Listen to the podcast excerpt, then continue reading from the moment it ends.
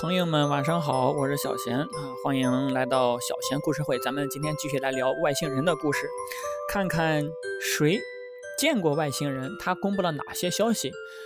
要聊今天的消息啊，首先要从一一家军工厂开始说。很多军事迷的朋友啊，很多军事迷知道一家非常有名的军工厂——洛克希德马丁工厂，也叫臭鼬工厂。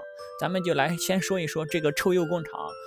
它的名字的由来，洛克希德马丁啊，它成立于一九一二年，它当时专注造飞机的，当时的飞机是比较简单，当然它现在的业务涵盖的比较广了，什么航空啊、电子计算机啊、战斗机、导弹等等等等。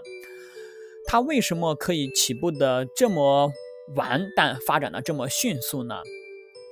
这起源于一个特殊的经历啊，当时洛克希德马丁。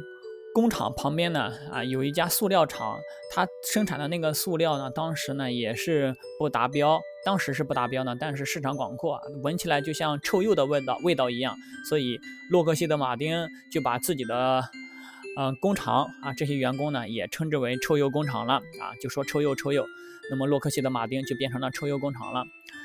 我们都知道，美国有一个非常机密的地区啊，叫做五翼区啊，那里有关于外星人的点点滴滴的记录和实验基地。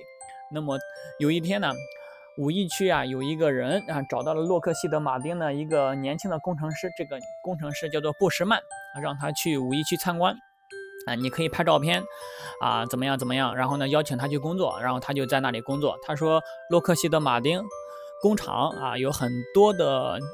军事专家都在五一区那里工作，也就是说，这个工厂，这个臭鼬工厂和美国国防部啊，它是有合作关系的。这个老先生呢，布什曼老先生呢，他是二零一四年，他公布了一些照片，他说有有外星人，他见过啊，他还见过外星人的飞碟，他见过外星人啊。他说为什么自己要公布这些照片呢？啊，就是因为自己将不久于人世，然后呢，他想。啊，正所谓人之将死，其言也善。他想告诉大家更多的真相。他说啊，常见的外星人有两种啊，啊，其中第一种呢，我们就不说了，因为他对人类不太友好。第二种呢，啊，对人类比较友好，被称之为牧羊人。牧羊人外星人来自于离地球六十八万光年之外的一个地方，六十八万光年呢。光在一年中飞过的距离称之为一光年。你看，地球到月亮也就三十八万公里，用光速的话，那光速每秒是三十万公里嘛，可能不到两秒就到了啊。但是呢，距离这么远，这个外星人他坐的飞碟呢就非常先进。他说他飞了四十多分钟就到了地球了。然后有人就问他，你怎么和外星人交流？他说你不需要和外星人进行直接的交流。当你走近他的时候，他可以读取你的脑电波，控制你的嘴巴，让你自问自答。啊，这是听起来就很科幻了啊！然后呢，他就参与了研究他们的飞碟，他们的飞碟呢是反重力的，飞起来是完全没有声音的啊。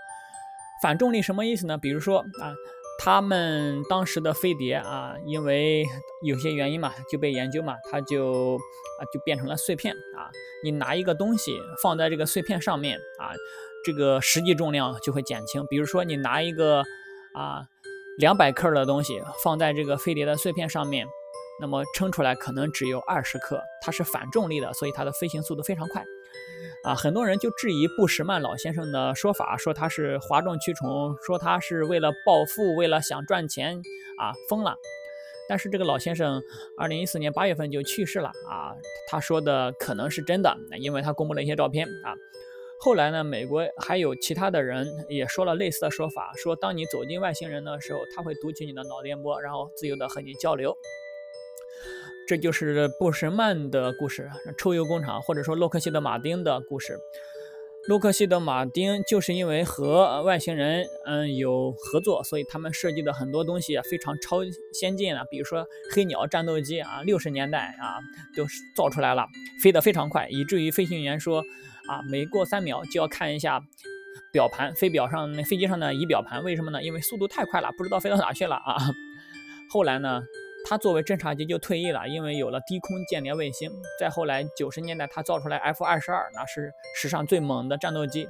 他为什么每次一出来看起来都不像地球产品呢？啊，这就耐人寻味了。所以有人就说，嗯，布什曼先生说的是真的，因为。抽油工厂造出来的军火产品呢非常先进，所以抽油工厂到现在每年都占据着美国国防部三分之一的订单啊，这不是没有原因的。好了，咱们这个话题就说到这里。最后提问一个小话题、小问题，各位朋友，您相信有外星人的存在吗？您相信美国和外星人有合作吗？如果您相信的话，请你评论我的节目。感谢您的收听，咱们下期节目再见，拜拜。